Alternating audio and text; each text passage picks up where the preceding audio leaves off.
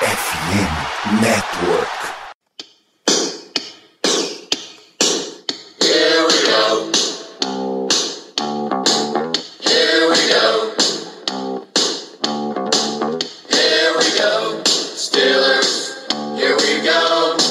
Pittsburgh's gone to the Super Bowl. Here we go. É isso aí, jovens. Estamos ao vivo para mais uma jornada de Black Yellow Brasil. Esse é o programa sobre o Pittsburgh Steelers para todo o planeta Terra que fala português. Sou Danilo Batista, host mais uma semana, mais uma livezinha com os meus amigos, falando desse belo time que está trazendo mais raiva do que alegria ultimamente. Apresentar a nossa mesa aqui. Boa noite, seja bem-vindo, Germano Coutinho. Sempre um prazer. Bom dia, boa tarde, boa noite a todos os ouvintes e aos componentes aqui da mesa de hoje. É isso aí, mais uma semana, infelizmente mais uma derrota. e agora é partir para a próxima, não tem muito o que fazer. Vamos embora. É isso, falaremos ainda hoje sobre exatamente a próxima. Boa noite, seja bem-vindo de volta, Diego. É, fazia um tempo que eu não aparecia aqui, mas estava na hora já, né? Chega um momento que você começa, cara, nenhum esporte mexe comigo igual futebol americano e eu tô, sinceramente, completamente puto da vida com o Steelers. É isso, e o homem que foi destacado nesta semana por suas declarações contra a instituição Pittsburgh Steelers, o Caio Melo. Boa noite. Boa noite, boa noite, senhoras e senhores, boa noite a todos. Vamos em frente. É isso, esperamos que tenhamos uma frente para ir. Hoje a gente vai dar uma passada nas repercussões do último jogo até aqui, tem e continua fervendo o clima dentro dos Steelers, direta ou indiretamente. A gente tem umas notícias para passar. Depois a gente faz uma breve pausa e vamos falar ainda nesta live de o que esperar de Steelers e Jets, jogo da semana 4. Voltamos a jogar num domingo à tarde. Então, naquele esqueminha, você que está assistindo na live já fica aqui direto. Você que está em podcast fica com um recado da nossa FN Network.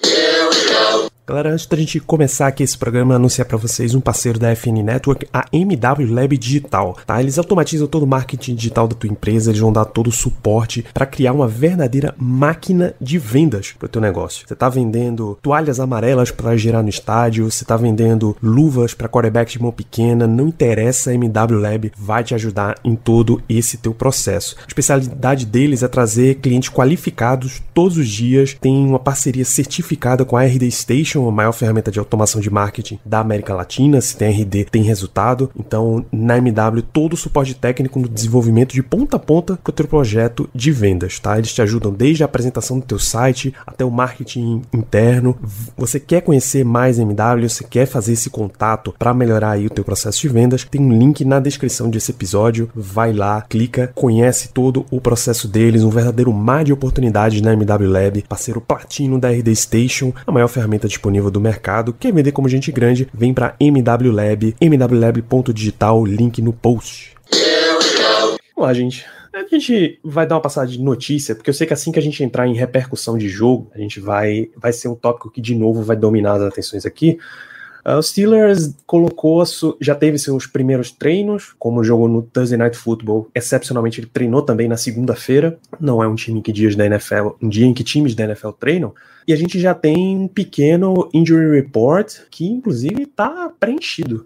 É, a principal mudança aí na história é que Presley Harvin sofreu uma lesão que está sendo avaliada aí dia a dia como prevenção. O Steelers trouxe outro Panther para o practice squad. Sai Delonte Scott, outside linebacker, e temos, meu Deus, o retorno de Jordan Berry, Germano Coutinho. É impressionante, é realmente impressionante. Eu, inclusive, é, tenho que compartilhar uma, uma questão pessoal, porque, por exemplo, eu estava hoje trabalhando normal, fazendo minhas coisas, daqui a pouco e chega uma mensagem no privado no WhatsApp de um amigo meu que é torcedor dos Steelers, mas que é um cara que, assim, gosta e tal, mas não acompanha o dia a dia, né? Não é aquele cara vidrado, não é aquele cara que fica toda hora, todo instante olhando as coisas. Ele vê um jogo ou outro, aquele negócio.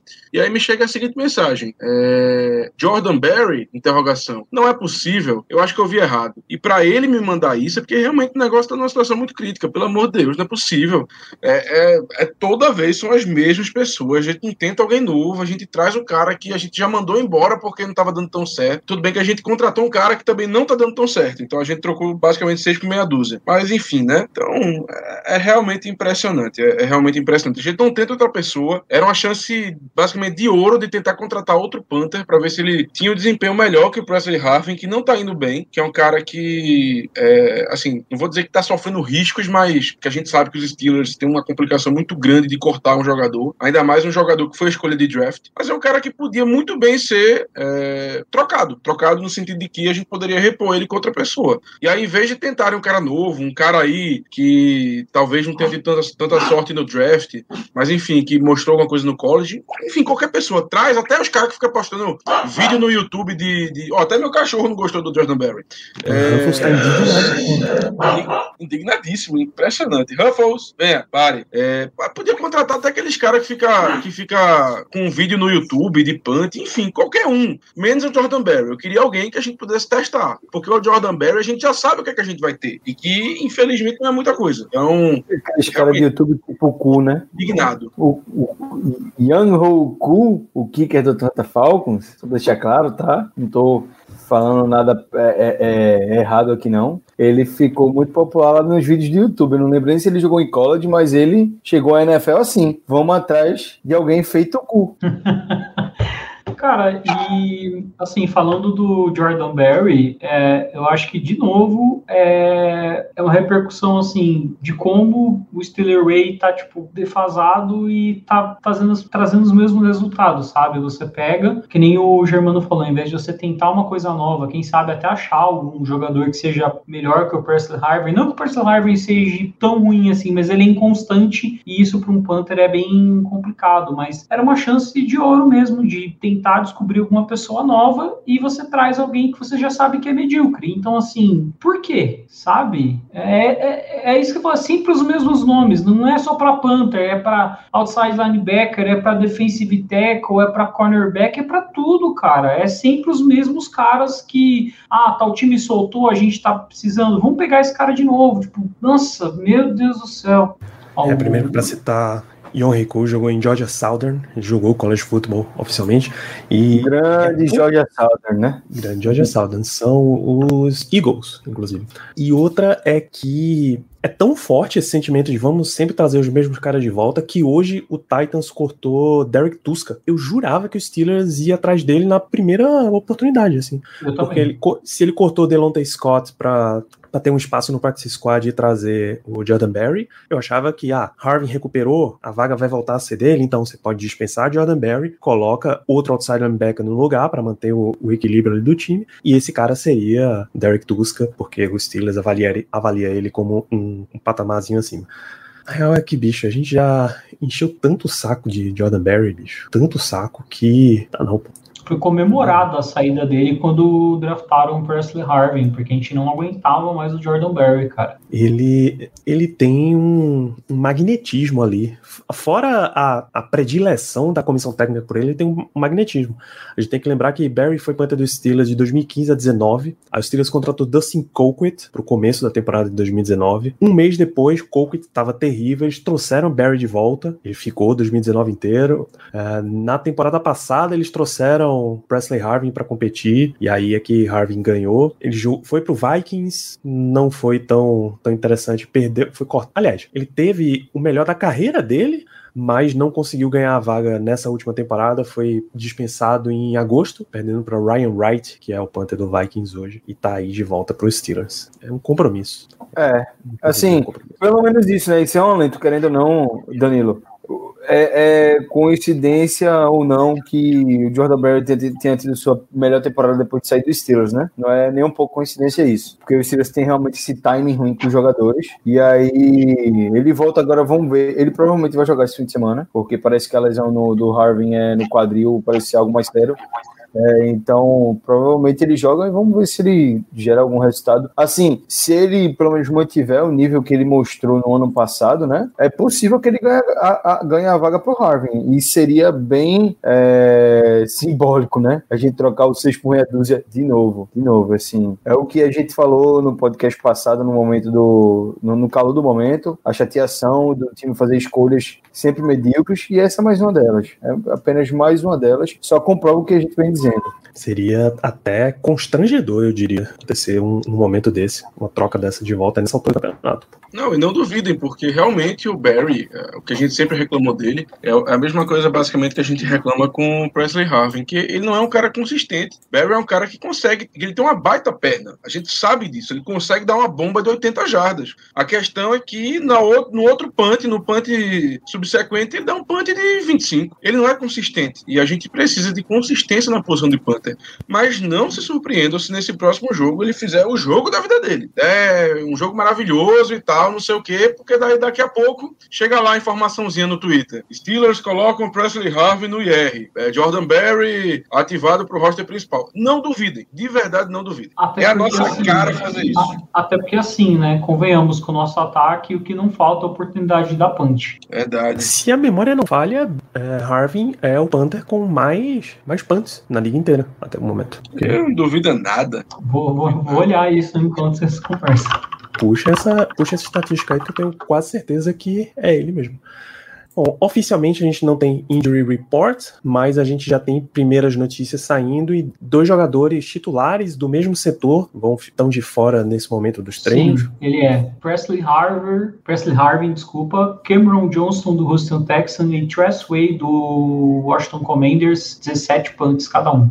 Eu achava que seriam mais, sendo muito sincero. Parece mais, né? Quando você vê esse ataque, parece que é uns 200 por jogo. Até porque é, tem também adicionado a isso o fato de que a gente tem um head coach mais frouxo da liga hoje. Mais difícil Exato. de tomar uma decisão de, de arriscar no quarto descida. Que de certa forma eu entendo, porque ele tem um ataque completamente impotente e por isso ele acaba não arriscando. Porém, ainda assim, em situações que ele tem que arriscar, ele nunca arrisca. Então fica também essa alfinetada aí a Mike Tomlin que preferir punt do que arriscar uma quarta para 0,01 jarda. É, só oficialmente a gente não tem injury report, porque os times não liberam tão cedo, mas dois jogadores do mesmo setor ficaram de fora dos treinos. Minka Fitzpatrick está no protocolo de concussão, que é uma perda gigantesca. Aquilo Witherspoon também sentiu uma lesão nessa semana e é de se esperar que os dois apareçam em campo. Claro que a gente está na terça-feira, ainda não dá nem para descartar os dois. Vamos aguardar que estejam disponíveis, porque mesmo com aquilo estando abaixo, bem abaixo do que ele mesmo já apresentou nos Steelers, faz muita falta. Se você trocar ele nesse momento, você vai sofrer. Não sei, não sei se vai mesmo não, tá, Danilo? Em relação a quem vai substituir ele, eu queria ver ele vai Wallace jogando na posição dele para ver no que ia dar. É, e a gente tem um, tem um ponto na defesa que a gente comentou essa semana no grupo, que tá todo mundo sentindo muita falta do Arthur Maulette. Foi muito bem na semana 1 contra o Bengals. E, querendo ou não, ele, em teoria, seria o melhor nickel corner desse time. E se a gente voltar aí com o Maulette pro time e a depender do desempenho dele, a gente encontra aí talvez um nickel corner para ser titular do time, assim como já é uma notícia aí, eu já vou trazendo, o Montrevious Adams ganhou a posição do Tyson Alualu é, para nose tackle, e acredito que é, vai ter essa oportunidade dada pro Levi Wallace para ele mostrar se ele tem algum potencial é, no lado contrário ao Cam Sutton, e a gente formaria aí talvez um trio novo de corners caso o Witherspoon não jogue, eu acho que é uma grande oportunidade para a gente ver, até porque a gente investiu um valor é, no Levi Wallace. Isso. O Wallace tem um contrato dois anos, 8 milhões, se não me falha a memória. Que é um. 8 milhões, dois anos. Isso. É um contrato para titular tranquilamente. Rapaz, é, é a, a, gente nota como a gente tá mal quando a gente tá sentindo saudade do Arthur Mollett. Pelo amor de Deus. Isso não existe, cara. Sinceramente, não existe a gente sentir falta do Arthur Mollett. Impressionante. É realmente impressionante. Mas é que cada que... ano que passa, a gente vai se acostumando com algo pior. É, vai piorando. Então a gente sente saudade do que já era ruim ano passado, mas parece bom esse ano, sabe? Então tem, tem esse problema também. Mas eu não, não concordo com, com essa premissa, não. Tá? Assim, se a gente tá não significa que Arthur Mallet é um, um mau jogador, tá? Eu só acho que a gente poderia estar voltando para um jogador que tenha demonstrado ser promissor, mas que não tenha vingado ainda. O Arthur Mallet é um, é um cara que está no rosto dos Steelers há alguns anos já. É, a gente viu outros jogadores descenderem dessa forma antes e se tornarem ótimos jogadores, como por exemplo o próprio Mike Hilton, que foi, veio de ser um jogador de practice squad que fez boas é, é, pré-temporadas e acabou se tornando titular do time. Então eu não vejo com maus olhos aí, não vejo como algo crítico é, uma possível ascensão, um possível sentimento de falta ao, ao, ao Mallet, até porque a única partida que ele jogou, é, que teve mais snaps essa temporada, ele foi muito bem, inclusive foi muito bem na pré-temporada, então eu não vejo isso como ponto negativo. O que eu vejo como negativo é a gente ter pago tão caro num corner que tá com desempenho tão pífio, que é o aquela Witherspoon.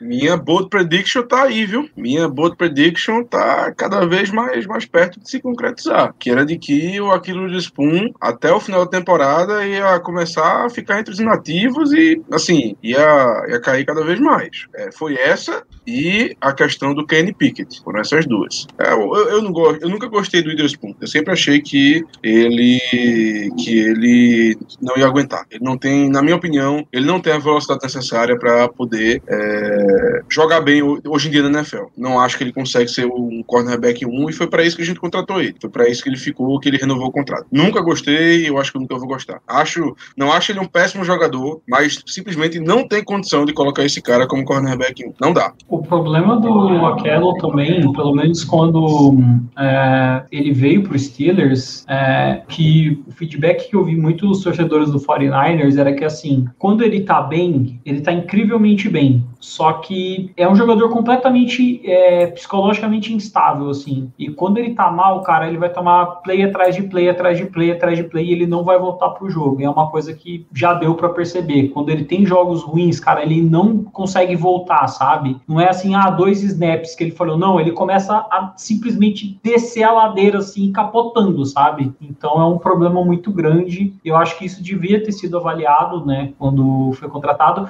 porque ano passado o que aconteceu? Ele tava o quê? Teve jogos que ele tava nessa crescente dele, mas quando o jogo ali que ele tá mal, meu amigo, você já começa a ficar a rezar para não tomar tanto touchdown assim, porque de fato parece que ele perde muito das coisas que ele tem, porque eu acho que até o Caio falou no grupo, né? Ele não é um cara devagar, mas não sei, ele desaprende. Ele é devagar sim, viu? Ele é devagar sim, viu, meu amigo?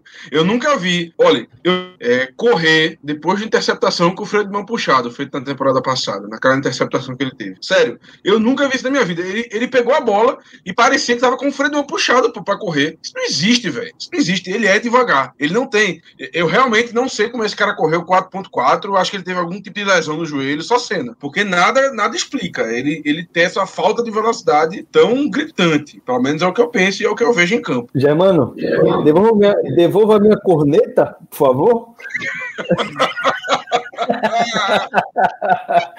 Rapaz, é eu, isso, eu, meu patrão. O Aquilo corneto, viu? O Aquilo corneto. Um cara que semana, eu, eu, discordei de você na semana 1 e sigo. Da semana 1 eu sigo discordando. Ele jogou três quartos, ele jogou muita bola na semana 1. O último quarto ele cansou, assim como uhum. toda cansou, mas de lá para cá realmente foi ladeira abaixo, você tem toda a razão, concordo com é, é, é, todos, em todos os sentidos. É, eu acho que no final das contas o Aquelo ele sempre foi um corner, eu acompanho ele desde que ele saiu do college, se não me engano ele saiu da Universidade de Cincinnati, de Cincinnati de Colorado, é, do lado contrário ao Tidobi Auzi, que por sinal tá no Bengals, foi draftado pelo Cowboys, e aquele ano dele, logo quando ele foi draftado, ele saiu na segunda rodada pro 49ers, ele era um cara muito atlético, diferente de, do, do Tidobi Auzi, que era um cara muito. É, também era atlético, mas era um cara muito mais técnico, muito mais pronto para a NFL. É, o aquela Witherspoon não era tão, não estava tão pronto, não tava, não era tão. É, era, era um pouco cru. Era um cara que chegava para a NFL para ser trabalhado. E ele tinha ótimos atributos é, atléticos. Ele,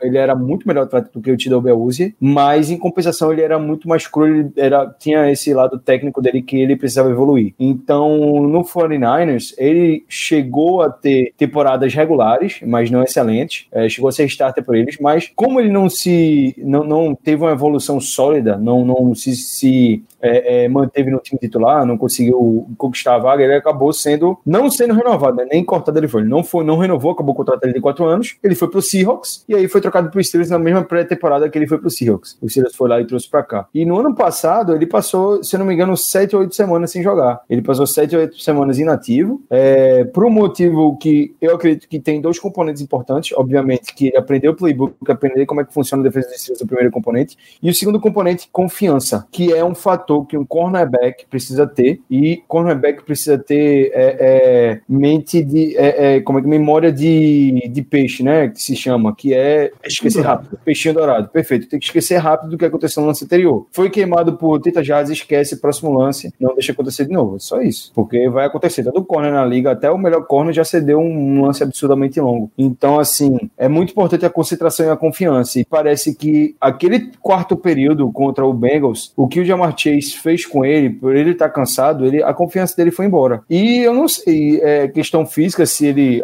Ele já mostrou aí que tá lesionado, que tá com lesão na coxa, se isso vinha já sendo algo que vinha aí é, é, deteriorando a saúde da, da, dele, no caso, a, atingindo a velocidade dele, mas ele não era um corner lento, nunca foi. E ele não é um cara já perto da idade de estar tá perdendo velocidade. Se não me engano, ele tem 26 ou 27 anos de idade. Então, ele ainda está na idade de estar tá mantendo o físico, ainda consegue manter o pico da velocidade dele nessa idade. Aliás, ele tá, estaria, em teoria, no pico físico, a não ser que ele realmente tenha algum problema muscular que esteja atrapalhando ele. Mas ele não mostrou isso ano passado. Eu acho que ele tem 26 anos, acho que ano passado ele tinha 25. De toda forma, é, ano passado ele mostrou que ele tinha essa velocidade ainda. E ele mostrou que ele tinha melhorado muito na técnica. Isso, atrelado à confiança, ele estava assim. Tanto é que uh, quando o Steelers renovou ele, eu comemorei, porque eu achava que ele ia ser um, um bom cornerback em um. Ele conseguiria substituir substituir o Joe Hayden no nível que ele substituiu no ano passado, porque o Joe Hayden perdeu muito tempo lesionado. Então, assim, é, de certa forma, tem sido, para mim, é, tem sido uma decepção, porque eu realmente achava que a gente ia conseguir confiar nele, só que tá sendo, ele tá regredindo, ele regrediu em relação ao que ele mostrou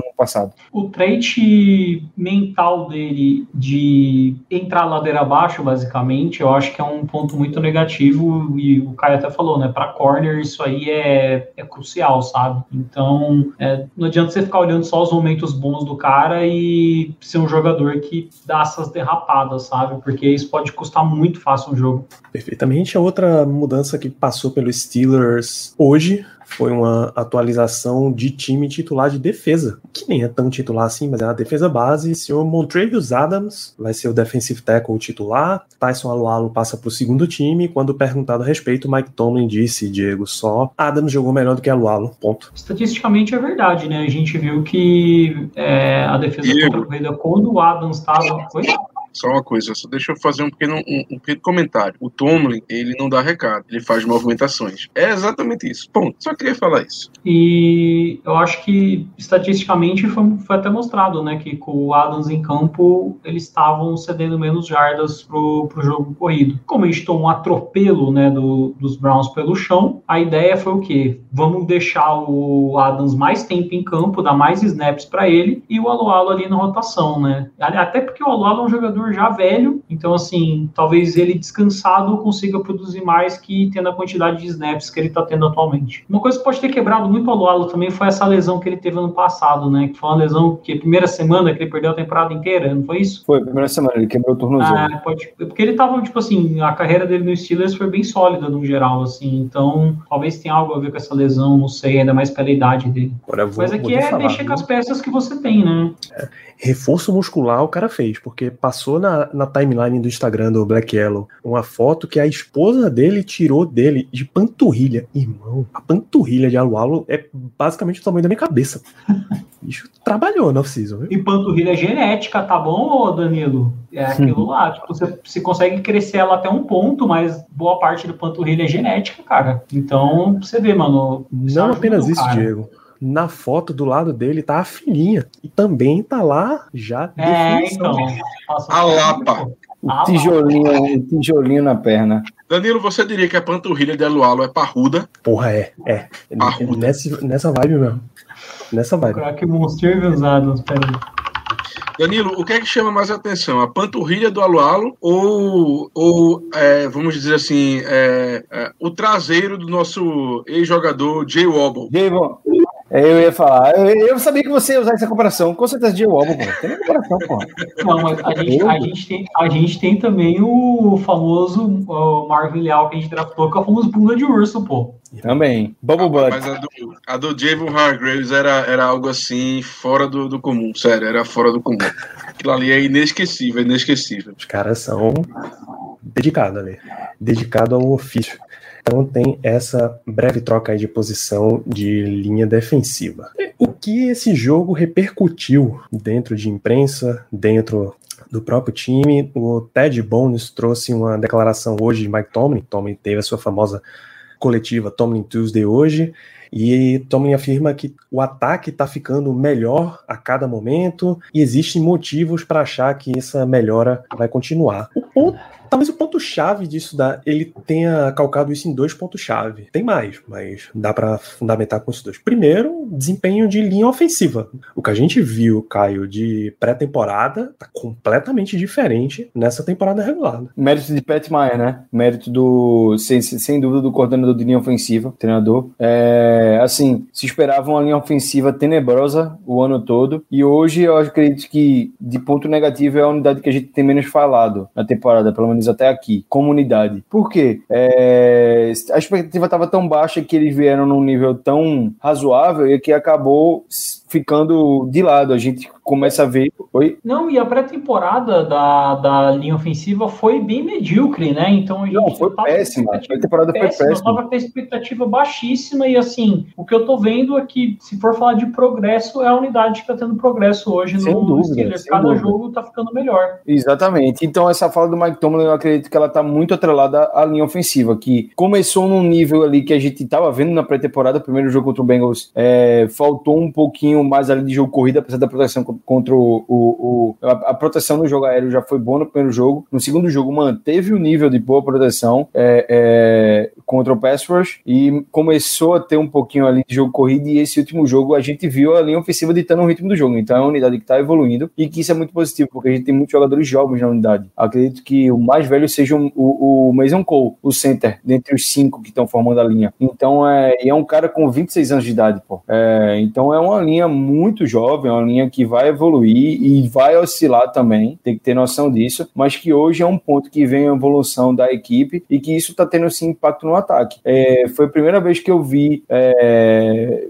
jogadas ruins é, no jogo terrestre dos Steelers, sendo culpa do running back não da linha ofensiva, assim, nos últimos dois, três anos. A culpa foi do running back quando a gente teve jogadas ruins em algumas situações. Se não me engano, no jogo contra o Patriots teve jogada que o Najee simplesmente errou o gap. Errou o gap. O gap tava lá abertíssimo para ele ganhar 7, 8 jardas ou até mais, e ele errou. E assim, normal também. Najee Harris é um baita de um running back, ele vai, mas ele é muito novo, ele vai errar também. Mas a gente já viu um jogo muito interessante contra o Browns, é, já viu também o o Jalen Warren aparecendo direitinho para o jogo, né? O que é um fator importante, porque isso pode aliviar, e aí já sou eu pensando no futuro, pode aliviar o Trubisky hoje, que é um péssimo quarterback, mas também pode ajudar a aliviar o Kenny Pickett quando ele assumir o time. Se isso vier acontecer em algum momento, em algum dia da vida dele as idades que você mencionou, Caio, tá certo. Dan Moore tem 24, Chooks tem 25, Kevin Dodson e Mason Cole 26, James Daniels tem 25. Então é realmente uma nova que tipo, se render, se evoluir, tem tempo aí de ficar muito, ficar bastante, né, dentro do, do time. De crescer junto e aí até os investimentos vão sendo proporcionais dentro da linha. E o pessoal, rezem aí, rezem muito, é, porque o Kevin Dodson pareceu com uma lesão no tornozelo e o substituto imediato dele se chama Kendrick Green. Ai, meu Deus, não. É, é Cara, não, o, o Leglu não tá mais no time? Tá não, tá no, ele tá no, tá no, no practice squad. Tá no practice squad. mas ele só entra se ele for ativado. Bota o Hassenhauer, qualquer um, qualquer um dos dois. Vai ser Kendrick Green, vai ser Kendrick Green. Meu Esquece. Deus do céu, velho. Assim, vai ser ou não. Preci, precisaria, é claro que é, é Green que entra, ele é o primeiro candidato. Precisaria, claro, a lesão ser antes do jogo. Se ele se machucar durante o jogo, Green tá sendo inativo toda a partida. Se bem que se você vai com um OL que você não sabe a situação, você coloca um, você ativa um a mais ali. Provavelmente ele vai ser, ele vai, vão ativar ele para esse jogo. Se o Kevin Dodson for pro jogo, ele vai ser ativo porque eles vão ter que colocar alguém é, para ser ali emergencial, né? Caso ele é, lesione novamente o tornozelo. Mas eu acredito que o Green seja o substituto imediato caso o Dodson não jogue, mas situação emergencial em jogo, talvez seja o rapaz que a gente é, é, fez troca por ele, que foi de Miami, que eu, se eu não me engano estava no Vikings ou no Lions. Esse aí, eu acho que ele que vai ser apesar dele ser offensive tackle, né, swing tackle, ele também joga no interior da linha e eu acredito que ele vai ser o nome. Ele é, tipo, mais versátil. Né? Isso, para substituir o, o Dodson, se o Dodson começar o jogo, se o Dodson é, começar o jogo e acabar selecionando durante, né? Cara, bota o, o Racional, é, tanto como guarda como center, qualquer coisa, bota o Mesocon como center, qualquer mano, coisa. E bota. Soltar o pô. Soltar o Legul, o Legul é, o- é o melhor. É, é, o ele reserva desse time, pô. Cara, É o melhor o Zé, o Zach, olha, se a gente botar o Zach Gentry como guarda, ele vai desempenhar melhor do que o Kendrick Green. Isso aí não tenho dúvida. Sério mesmo. Porque realmente não tem condição, não, cara. É... O cara só tá na equipe ainda porque o coaching staff não quer cortar um jogador que foi escolha terceira rodada. Se ele tivesse sido escolha de quinta, ele já não tava mais com a gente. Não, pelo amor de Deus, cara. Perfeito, Isso aí é, isso, isso vai ser uma abominação, sinceramente. É Green, cara, nada, nada, nada, nada. Se, não- se fala um atributo dele que você fala nada, nada. É, Não se ensina tamanho. Não tem- Ah, porra. Não tem não, como. Não, não. Não, a, o, a, gente, a gente tomou uma, uma manta paraguaia, né? Que é quando você toma o famoso golpe, a gente tomou uma manta paraguaia do, da ficha dele ali, no, em Illinois ali, não. Não, não, não, não, não, não, não. Zero measure no Não, não, não, não. Quem tomou essa porra dessa manta foi seu Kevin Colbert, porque eu vi a ficha dele e eu falei que é uma merda. Mas o. A Eu, gente eu, cara. de Essa porra. Na hora que foi draftado, eu falei, o cara é anão, é ruim, jogou em duas posições com uma média nas duas. Caralho. Caralho, rapaz. Oxê. Jogador ruim, rapaz. Vi desde o início, eu falei na hora que ele foi draftado, tá aí logo no grupo. Todo, toda semana eu vejo todo mundo que eu avisei que o cara era ruim. Porque o cara era ruim. Eu acho que foi o pior OL que eu vi jogar no Steelers, cara. Foi o pior ele que o Steelers já draftou na história. O Steelers É sabe que eu não um lembro L tanto, ruim assim, eu não tenho uma memória Já tão boa igual do, do. Germano, mas, cara, ele é muito ruim, bicho. Rapaz, pior L. É, tem- ele tem disputa. Para pior, ele no Steelers ele tem disputa, mas o pior que já o pior que o Steelers já draftou é ele. Pode jogar qualquer lebré de sétimo round, sexto round que vai ser menos ruim do que ele. Ele é o pior. Cara, Aquele é- que- o que eu acho incrível do, do Green é assim, ele tem um. Ele tem o bait da Precision, que ele faz. Ele chega grande, estufado, todo mundo fala, esse ano vai. Só que assim, o frame dele não mantém aquele peso. Então, assim, acabou a pré-temporada, você vê que o cara enxuga. Por quê? Porque ele, o corpo dele não aguenta aquela quantidade de massa. Ele não tem físico pra ser offensive lineman, velho. Ele não tem físico. Ô, Caio, uma perguntinha rápida. Quem é pior, Kendrick Green ou Mike Adams? Kendrick Green, pô, com certeza.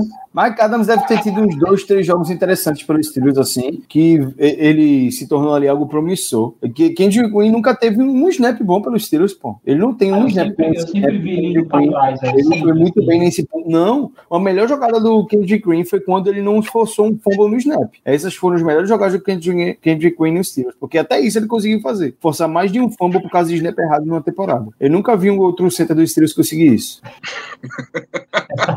Essa foto é incrível. Respeitem. Falta de aviso não foi, velho. Falta de aviso não foi. Só, só, tem uma, só tem uma imagem melhor que essa em relação ao Caio, que é o print dele saindo dos grupos tóxicos. Essa aí é, essa aí é o melhor de todos. Essa aí realmente. Essa aí todo mundo usa, velho. Cara, essa aí, essa aí só rivaliza com uma única foto, que é a do, que é a do chefe, quase morrendo. Aquela foto da, da cadeira de plástico. Essa é a melhor. Essa, essa aí é a é, melhor. sensacional. Assim, ó, assim, ó, morrendo. cara, eu tenho Morrendo. essa foto salva no meu e-mail, porra. Eu sei No até que jogo é esse, pô. Eu sei até que jogo é esse. Eu vou pegar Steelers essa foto Bengals. Steelers e Bengals. O, o, o, a jogada, o, o jogo da jogada do Buffett no Antonio Brown. Foi aquele jogo ali, pô. Aham. Amigo, eu, eu realmente acho que se a chefia não morreu naquele dia, não morre mais nunca, viu? Morre mais não. Morre mais É, ali é nervosismo, viu? Sofrimento.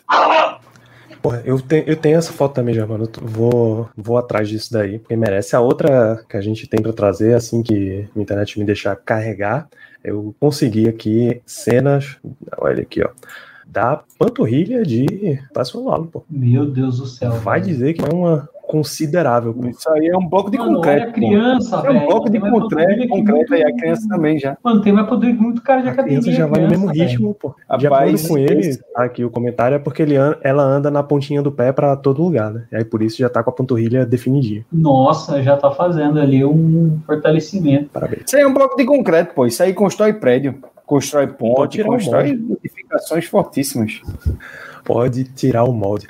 É isso eu traria até estatísticas via notas de PFF, mas eu prefiro me poupar desse, dessa instituição. Acho que vocês viram o comentário de Travis Kelsey sobre o PFF, né, recentemente. Sim. Travis Pô, Kelsey, é, acho que Patrick Mahomes também fez uma crítica ao, ao PFF. Muita gente tá criticando porque finalmente caiu a máscara, né? Caiu a Ai, máscara. É, quem acompanha a gente é, já deve ter escutado a gente criticar, mas, pessoal, o grading do PFF é completamente sem sentido, o algoritmo dele é completamente sem sentido. Confia em várias coisas de várias é, fontes de, analíticas de mídia americana, mas não confie na avaliação de nota de partido de temporada do PFF. Não confie. É muito ruim. Eu acho que o único setor ali que é interessante, o grading deles ali faz algum sentido, é da OL. Tirando esse, corram. Eu já vi Minka Fitzpatrick ter duas interceptações no jogo e receber um seis. Cara, a gente, o Trubisky contra o Browns, que teve a nota maior que o Lamar Jackson, tipo, aí você vai ver, o Lamar Jackson jogou, lançou para quanto? Quatro touchdowns, 300 e poucas jardas no ar, e ele correu para outro. Correu para outro, correu mais uma cacetada de jarda.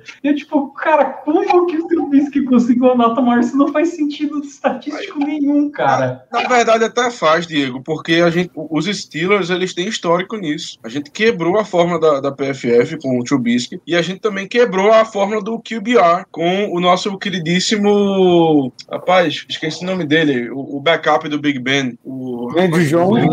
Andrew Jones. Charlie Batch. Charlie.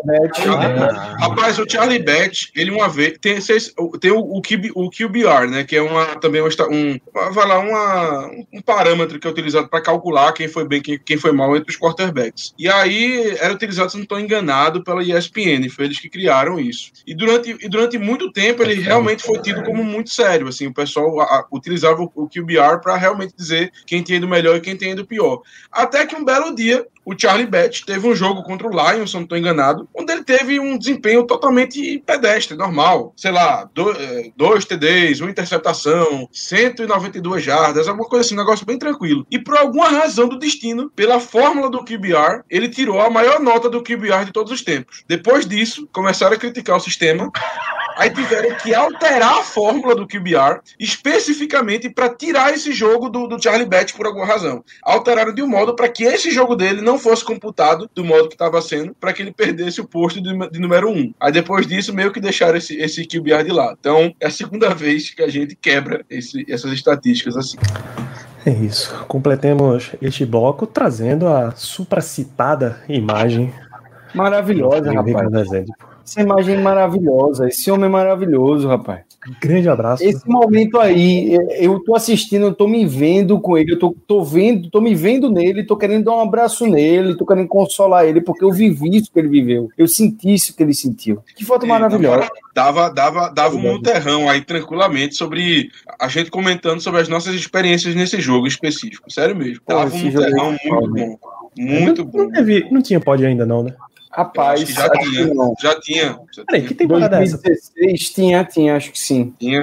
Foi o nosso, nosso primeiro, primeiro episódio é o draft de 2016, pô. Então teve. Então, tinha. Oh, peraí, isso foi 2016 ou foi 2015? Agora eu tô na dúvida, tá? Draft 2016. É, eu acho que essa é da temporada 2015. Se foi a de Antônio Brown, é 2015. A da concussão de Antônio Brown é 2015, pô. É, então, então não tinha não, ainda não. Enfim, sigamos. Vamos, Vamos em frente. em frente. porque é o único caminho que a gente tem. É, e aí, Tomlin também atribui isso a um. Uma, dá para dizer que há uma leve melhora de jogo ofensivo. Jogo ofensivo com jogo terrestre começou a andar, o jogo ofensivo em geral. E quando, quando perguntado sobre tanto da semana 2 quanto pedidos por aí de Kenny Pickett, ele respondeu que ele ama os fãs dos Steelers, como ele tem que dizer que ama, mas e, e, o barulho externo a instituição Steelers tenta bloquear ao máximo e simplesmente seguir o trabalho. Não é uma melhora de um jogador que vai trazer o time de volta para o caminho das vitórias, mas sim melhoras coletivas. Aí é o clássico discurso de um, um técnico. Eu achei que o quarterback fosse a posição mais importante do jogo, principalmente na, no, no, jeito que a NFL é jogada atualmente. Você vê que os times que vão bem são os times que estão com quarterbacks bons. Mas tudo bem, é se ele está falando. Eu achei excelente a resposta dele no sentido do, do, que ele falou sobre os fãs. Porque, obviamente, nessa, nessa questão eu acredito que os fãs estão certos sim, mas É, em relação a é, é, tirar algo negativo da torcida, ele falou: a gente nunca vai tirar algo negativo da nossa torcida, porque a nossa torcida está ali para apoiar, e se eles estão reclamando ou pedindo alguma coisa, significa que eles se importam. Então, minimamente, é o, é o que dá propósito do trabalho da gente, que é o que a torcida é a torcida se importando. Se não tem torcida para se importar com o trabalho deles, acabou o trabalho deles, eles estão ali sem propósito nenhum. Então, é, foi perfeito o comentário dele. Só acho que não adianta nada ele falar tudo isso e não colocar Kenny Pickett para jogar. Bota Kenny Pickett aí, pelo amor de Deus, Macton. É isso. Prepara. De novo, prepare-se. Se não vier depois da bye, cancela, relaxa que não vai vir mesmo. Não vai ser agora, a gente vai para a semana 4 com esta mesma formação.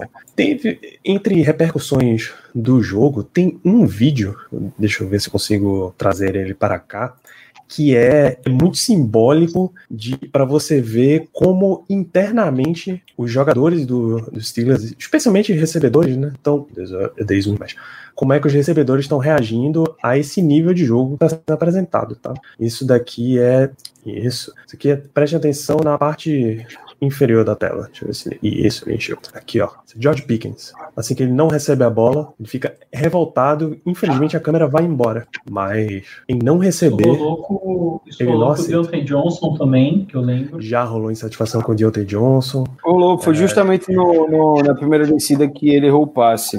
O Trubisky no, no final do primeiro tempo. Deontay Johnson estava completamente livre. Ele, ele joga um pato morto, erra completamente Deontay Johnson, ele levanta as mãos e fica frustradaço com a jogada, porque ali era para ganhar 15, 20 jardas depois da recepção. E o Trubisky simplesmente não viu ele. Eu, eu, acho que foi contra, eu acho que foi o jogo do Bengals ou do, do, Patriots, agora eu não vou lembrar, porque a gente sempre tenta apagar os traumas da cabeça, né? Um mecanismo que o cérebro faz. Então a gente está fazendo isso com o ataque do Steelers eventualmente, né? Algumas coisas a gente até esquece para não, não chorar na hora que vai dormir. E eu lembro que teve um recebedor, tipo, literalmente abanando a mão assim pro. Rolou isso no Bears, rolou isso no Steelers também, abanando a mão assim, mano, joga pra mim aqui o Trubisky, o Trubisky não jogou. Agora eu não vou lembrar quem que era. É, teve uma jogada dessa. Claro que, oficialmente, perante as câmeras, em entrevista, os jogadores dizem que a confiança inteira continua com o Trubisky, ele, ele ainda é o quarterback. No entanto, eu achei Deontay Johnson que disse isso, a escolha de palavras dele bem cuidadosa, assim. Ele realmente disse, Trubisky ainda é o nosso quarterback. Então, ainda estamos trabalhando junto com ele para melhorar a nossa equipe. Ainda é nele que tem toda a confiança. Minha confiança nunca esteve tão alta, teve sempre no máximo, na verdade. Oh, e a gente vai estar sempre com ele. Falar uma coisa que, assim, é, no Flávio, é, o pessoal estava discutindo que talvez contra Tampa Bay fosse o outra possível data de estreia do, do Pickett. Eu não sei porque o pessoal levou esse encontro. Deixa eu olhar o schedule rapidinho. Só se for contra o Tampa Bay, porque Tampa Bay não joga nem a pau. Fogueira do cacete. Então, pô, é um time que tá ganhando. É um fogueira da porra, velho. Logo toma e botar o cara numa fogueira essa. Não, mas é tão bem, isso que, eu tô, isso que eu tô tentando entender. O que, o, é, o que, falaram disso. Não, pô, é... Ô, Diego, é porque você não tá habituado. Isso aí, isso aí é o que o chefe fala muito bem. Essa é a famosa torcida alternativa, velho. A torcida quando eles atacam, é um negócio que você nem percebe que são eles. Véio, não faz sentido nenhum. A gente nenhum, não está sentido. Não, é que assim, eu não lembrava é. se o jogo, se o jogo de Tampa Bay ele era é, um. A sequência é aqui, ó. Jets, semana 4. Jets semana 4, em Buffalo semana 5, recebe Exato, tanto. já é o, Bucks, o Bucks depois do Bills, não, não faz sentido. Eu achei que o jogo do Bucks era, sei lá, o jogo do, do Eagles, sabe? Final que é, do Bay, ou até o do Dolphins, não sei. Ou ele vai entrar depois da Bay, ou ele vai entrar contra um pato morto, tipo, sei Atlanta. lá, Atlanta, ou então, sei lá, Miami sem tua. Uma parada assim, vai ser uma parada assim. Contra Tom Brady, se botar ele contra Tom Brady, tem que tocar fogo no, no Acrisure Field. Acrisure Stadium. Tem que tocar fogo, porque é um absurdo, pô. Estão segurando um cara, estão sendo conservador com um cara e vai botar o cara logo numa fogueira. Porque, veja só, pode ser Kenny Pickett, pode voltar Big Ben, do que for. A gente vai tomar um pau do Buccaneers se também jogar. Vai ser assim. Do mesmo jeito que eu sabia que a gente ia perder pro, pro, pro Patriots, porque a gente é a, a, o saquinho de pancada de Bill Belichick, a gente vai tomar um cacete pra Tom Brady. Então, assim, Relaxa, velho, relaxa. Só senta e acompanha o trem, a lapada que vai passando, vai assistindo, a gente vai apanhar muito essa temporada. E uma dessas lapadas vai ser o Bucks. Não faz sentido colocar ele na fogueira contra o Buccaneers. Não, não, faz mesmo. Eu achei que era, achei que era até um pouco mais próximo do Bay e talvez, assim, pelo, pelo recorde estar tá muito negativo, os caras iam simplesmente falar, meu, vamos tentar, sabe? Mas foi, foi um cara completamente maluco mesmo que, que falou isso, né? porque não faz sentido nenhum, vai. A gente ia tomar um vareio do Bills e aí, tipo, pô, joga o cara contra o Bucks no é. casa ainda por cima. Depois a gente pega o Eagles depois do, do Bucks, né? Não, a gente pega o Dolphins. Dolphins, Dolphins no Sunday Night. Um Monday Night. É, Dolphins cara, Sunday Night gente, e gente... Eagles em Filadélfia preparados para verem Tyreek Hill contra aquilo Witherspoon, vai ser, vai ser, olha, vai ser uma coisa. Ah, deixa, deixa pra pensar nisso depois. Eu aqui na cadeira que a gente vai levar quatro vareio, passeio assim, vai, vai ser assim, vai ser, vai passar um tornado, um negócio assim, quatro semanas, vai ser um mês que a gente não vai saber o que é vitória. Puta a gente, não vai saber, a gente não vai saber o que é touchdown, meu amigo. Não, vai, vai saber. Sabe por que vai saber? Vai saber, porque eventualmente. 50, os caras vão começar a jogar vai preventive defense. Vai ter um touchdown corrido do Nage, vai ter. O touchdown vai ter, assim. A gente não vai perder de 30 a 0, vai perder de 30 a 17, 30 a 14. É, 40. coisa mais... do garbage time, sabe? Oi? Tem coisa mais a nossa cara do que no, do que no jogo contra o Jets, por alguma razão. No final do jogo, no final o Trubisky, sei lá, torce o tornozelo, tentando, tentando é, sei lá, assustado com alguma coisa, ele, ele corre, torce o tornozelo e fica fora do jogo. O que é que vai acontecer? Kenny Pickett estreia contra o Buffalo Bills. Eu, eu não duvido nada, velho. Eu não duvido nada, sério mesmo. Não tem coisa mais nessa cara, não. Vou te dizer uma coisa que eu aprendi na minha vida inteira. Vaso ruim não quebra Eu ia falar isso, cara. quebra nem fudendo. Velho. Vai não vai, não vai, não vai, acontecer. Você pode torcer por isso, não vai acontecer. Esquece, não vai acontecer, cara, não. É Trubisky, é Trubisky a temporada toda, pô. Vai ser ele temporada. Não vai. Se Trubisky lesionar numa partida, assim, fim de partida, a próxima partida, é muito provável que o titular seja Mason Rudolph. Muito provável. Não, bicho, aí, é, bicho, é a quinta vez que isso já é dito nesse programa.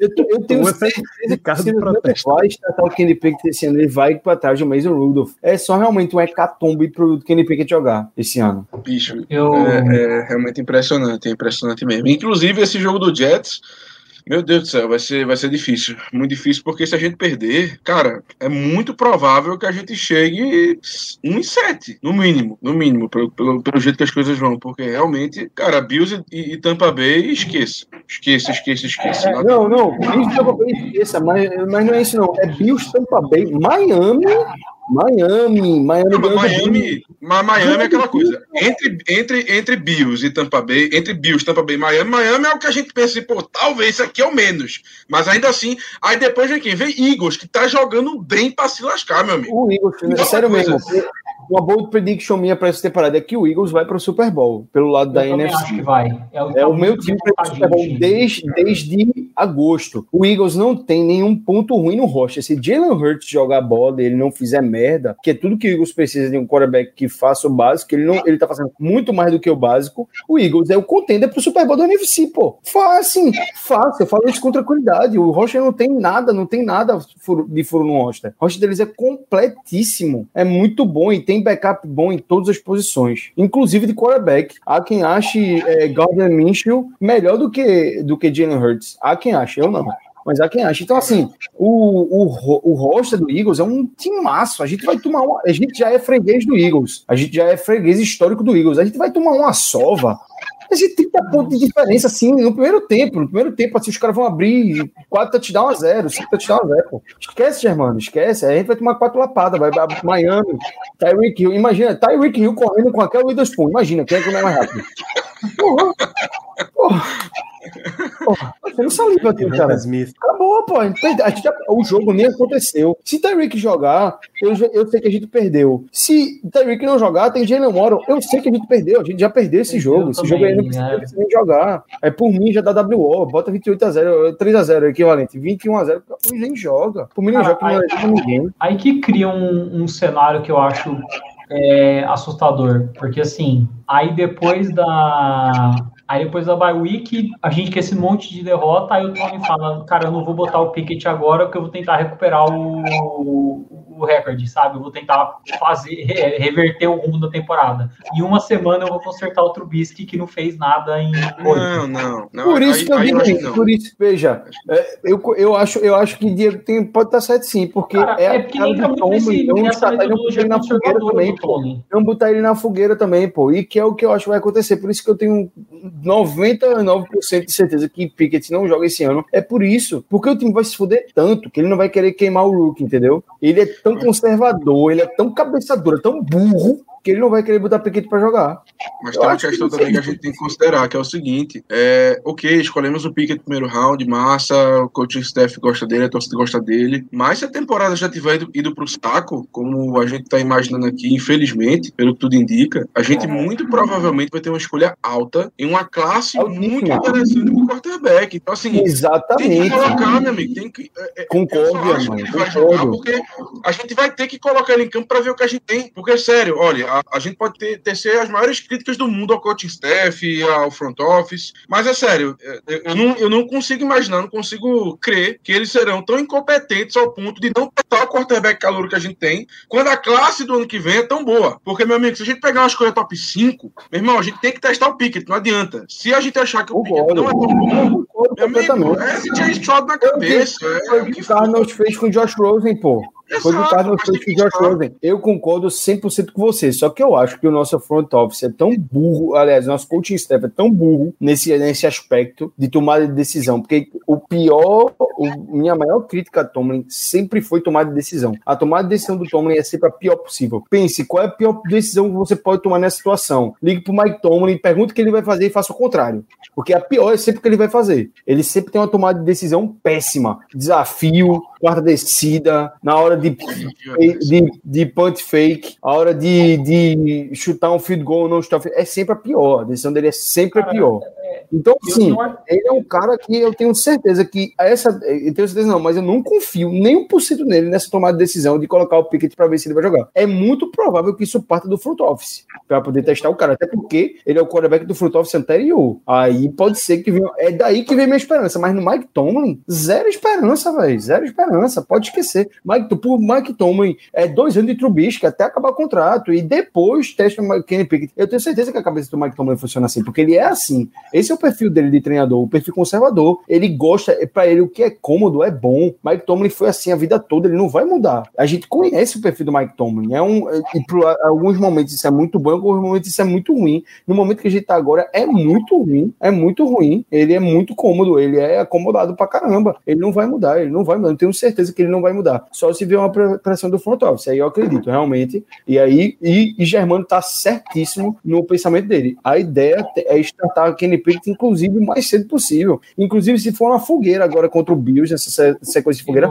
seja essa fogueira. Mas não dá para ter parado se jogar com ele, a gente pegar. Pode ser que a gente pegue uma pick out que seja o cara mais promissor possível. A gente pega todos os jogos pro blowout, porque a defesa é uma merda. Essa defesa da gente é uma merda. Tem um, é a defesa mais cara do liga, é uma merda de defesa. Não tem secundária, não tem pass rush, a interior da linha é uma bosta. O melhor jogador de defesa é um linebacker que, que toda jogada ele faz teco, que é o Miles Jack. Provavelmente está sendo ele até aqui. E, bicho, é uma merda de defesa, é uma merda. Então a gente vai perder muito jogo, a gente vai ter pick alta. eu tenho certeza que a gente vai ter um top 10. A pick da gente já é top 10, então tá certo isso. A questão é o quanto no top 10, o quanto alto vai ser dentro do top 10. A questão é toda essa. E isso vai depender um pouquinho do Kenny Pickett também, porque pode ser que ele entre, que ele jogue muita bola, mas que não sabe o time. E a pick vai ser alta. E aí a decisão vai vir. Vai ser um jogador de defesa um OL ou vai ser um quarterback. Isso aí vai ser decidido através de Kenny Pickett jogando. Mas eu acho que não vão botar ele para jogar. Não vão botar ele para jogar. Porque é muito... você, detalhe que você nem dá a opção de um trade down, né? Para ver como a gente é. Nem adianta, nem adianta. Sem chance,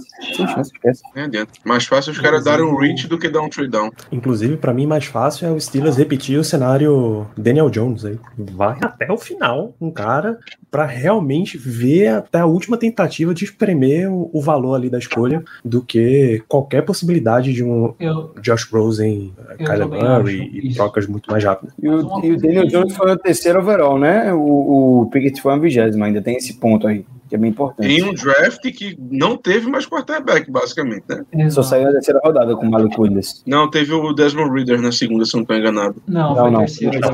Foi terceira também? Terceira também.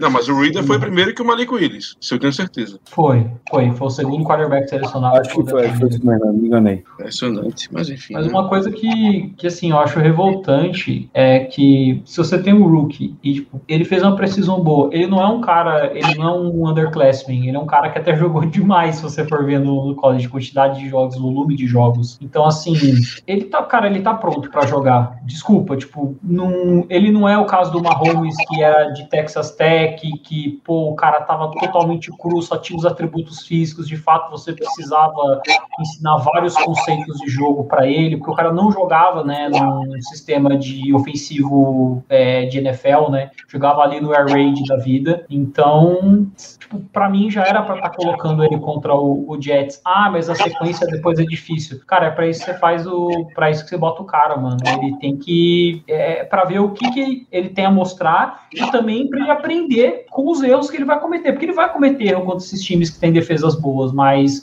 você precisa disso até para o crescimento do quarterback, porque eu não acho que a gente vai fazer essa situação de pegar um QB no ano que vem. Então, assim, você precisa já é, colocar ele em situações que ele vai errar, porque eu sei que ele Pickett vai errar, porque ele não é um cara que corre do jogo, ele não é uma pessoa sem vida igual o Trubisky é, só que ele vai aprender com isso, cara. É todo o quarterback que passa por esse processo. Me fala um primeiro anista aí que chegou debulhando na liga. Não existe, pô. Tem, tem, tem vários, pô. Ah, sim. Muitos. Ó, eu falo, inclusive, um jogador de quarta rodada, Dak Prescott, chegou voando na liga. Voando, foi Offensive Rookie of the Year e tudo. Voando, mas jogando bola, barbarizando, barbarizando. Não falta exemplo de quarterback que chegou, inclusive, não foi pedigree e começou na semana 1 e jogou muita bola. Não, não falta exemplo, não falta exemplo. É, é, é, é o, o deck é um, para mim, um exemplo fenomenal.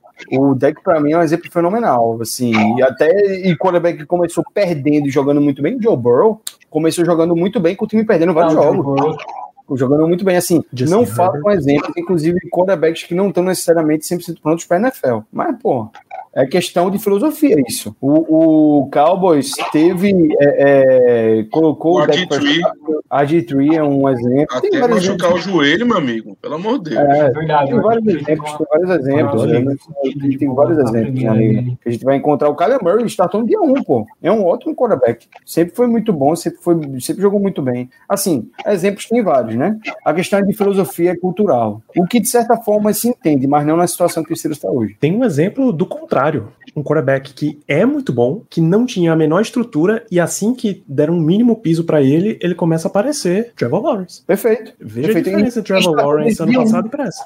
A diferença Peyton Manning também startou desde o dia 1, não foi não? E teve uma Sim, primeira temporada assombrosa. O recorde de interpretação é, é dele ainda. É, teve, ao mesmo tempo que ele teve uma temporada assombrosa, ele bateu o recorde de passes para touchdown de um rookie, né? Então, assim, ele teve uma temporada assombrosa, mas teve uma temporada Sabe muito boa. começou né? bem e depois ficou muito mal? Baker, Baker Mayfield. É, ele bateu o recorde do Peyton Manning. Ele bateu o recorde do Peyton Manning, de mais, mais touchdowns para um rookie. E ele não começou desde o dia 1, tá? Ele começou foi Tyrell Taylor. Cara, por que ele não trouxe o Tyrod Taylor pro Steelers, é, na moral? Não, não bastava um médico do Chargers, velho. Resolvia na hora, na hora, resolvia. resolvia na hora. Vamos nessa. As perguntas estão abertas, jovens. Tem uma que eu vou responder muito rapidamente, tá? Seu Eric Silva, já vale abandonar tudo e pensar na próxima temporada? Não, não vale abandonar tudo e pensar na próxima temporada. Estamos na semana 4 ainda.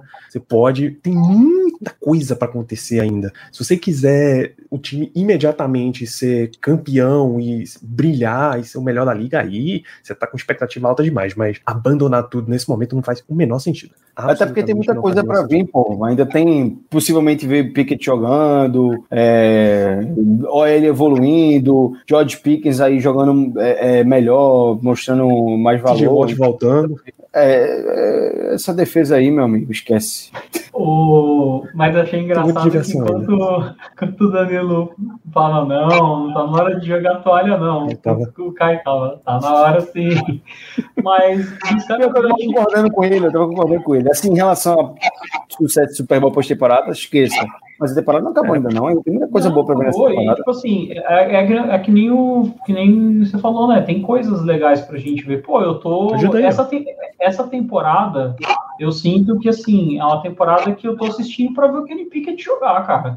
Eu tô para ver o, o primeiro quarterback selecionado, primeira rodada, depois do Big Ben, pô entendeu? Para saber se ele vai ser o futuro da franquia. Então eu tô assistindo por isso. Eu, eu sei que tipo, a gente não ia ter um. Cara, ia ser no máximo ali o. Na, be, na beirinha assim, dos 50% se a gente for ter, sabe?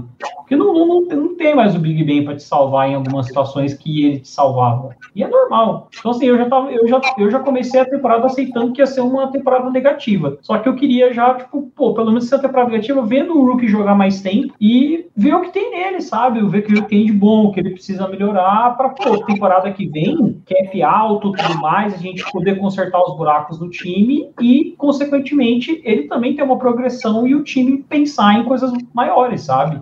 Então tem, tem coisa para assistir nessa temporada. É isso. Me ajuda aqui, Germano. Pontos positivos do Steelers até aqui. Bom, a gente já citou a OL, tá? Nesse programa, que a OL realmente tem superado as expectativas da gente. Ninguém esperava que ela fosse é, tão bem. Um, outros pontos positivos. O Minka é um ponto positivo, um cara que tá jogando muito bem. Como o Caio falou também, o Myers Jack. Não vou dizer que resolveu a posição de inside Becker, mas está se destacando. Enfim, a gente tem alguns pontos, claro, positivos. Eu, eu, eu, eu até sou um pouco mais otimista. Eu acho que é, o time vem evoluindo. Eu realmente acredito que a gente vem evoluindo. É, o ataque, por exemplo, nesse primeiro tempo contra o Browns, eu gostei muito. A gente conseguiu 14 pontos. É, um, um ataque, honestamente, muito bom de se ver. Assim, me deixou até animado de ver o ataque em campo. Coisa muito estranha né, nessa temporada pra gente. Mas temos sim pontos positivos. A questão é que realmente é, a gente tá muito mal acostumado. A gente ficou muito mal acostumado com o Big Ben. A gente, poxa, tem. Cara, no, na, na, na temporada que a gente tava com o corpo do Big bem lá, como quarterback, a gente chegou nos playoffs. Só com o espírito do cara lançando passe de, sei lá, 5 jardas no máximo e ele conseguiu. Mano, e a temporada que a gente com 11-0 que não tinha jogo corrido, que era só o Big Ben passando a bola, cara? Bizonho aquilo, velho. Exato, exato. A gente ficou muito mal acostumado. E aí, quando a gente pega o, o, o que realmente tem todos os defeitos do mundo que a gente já comentou e cansou de falar aqui, aí realmente é, é, é, é um negócio muito discrepante. Então, acho que talvez a nossa noção de que o time tá tão mal, ele, ele seja amplificado por conta disso, porque a gente não tá acostumado. Eu tenho certeza que se esse podcast fosse o, sei lá, é, sei lá, fosse, fosse um podcast do Lions, sei lá, o, é um do Lions, mesmo, que é uma equipe que não tem tido muito sucesso ultimamente, a gente talvez estivesse falando de um jeito aqui mais otimista mesmo. Ah, ok, a gente tá indo tão bem, mas já estivemos, já estivemos pior e tal. É porque a gente tá mal acostumado. Exato. A realidade é essa. Mas uma coisa que me deixa bem revoltado é que, assim, o Trubisky, na minha concepção, psicologicamente falando, parece o completo oposto do Big Ben, no sentido de mentalidade.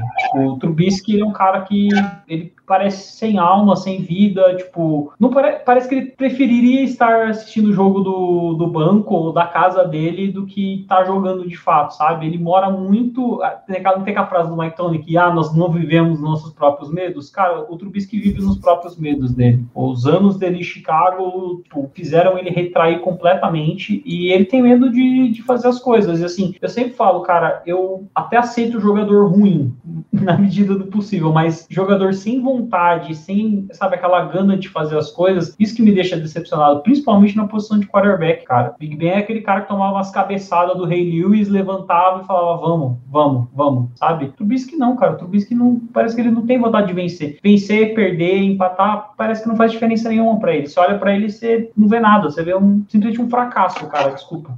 Imagina o Trubisky levando uma engatada do engata, feito o Big Ben levou. Imagina, sério, imagina. Levando um soco na cara, feito o Big Ben levou. Isso não existe. Imagina, é... imagina jogando contra aquela defesa do Baltimore Ravens, do Suggs, do Air Lewis, que os caras, mano, era literalmente os caras carniceiros pra caramba.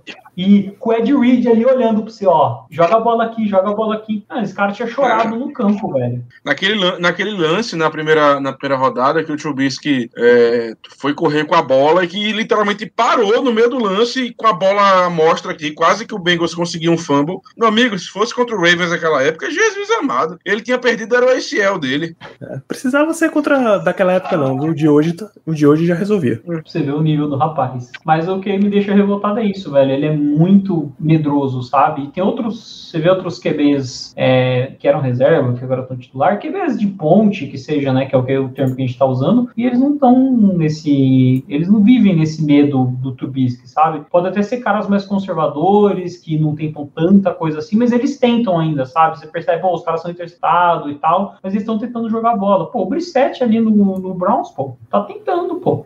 Joe Flacco no New York Jets. Exato. Que é o que eu digo pra você. É, é, o famoso, mano, você já tá na merda. Tem um cara no seu cangote que tá prontinho pra entrar, velho. O que, que você tem a perder, meu amigo? É isso, é isso. Outra pergunta deste, a última pergunta desse nosso bloco é do Renan de Vieira sobre Calvin Austin. Ele segue na injury reserve. Renan, não acho que ele vá voltar nem tão cedo. Talvez, eu diria inclusive que nem nessa temporada inteira Calvin Austin volta. Ele mal treinou, como o Caio lembrou mais cedo no nosso QG. Então esquece, esquece Calvin Austin é coisa pro ano que vem só. E ele, se ele eventualmente sair do IR para ficar no rocha principal, é bem possível que ele fique inativo durante a maioria dos jogos. É bem provável. Isso. Até ele acostumar com todo o playbook dos Steelers e pegar meio uma jogada, vai demorar bastante. Então é isso, galera. A gente encerra esse nosso programa de recap da semana, de notícias por aqui.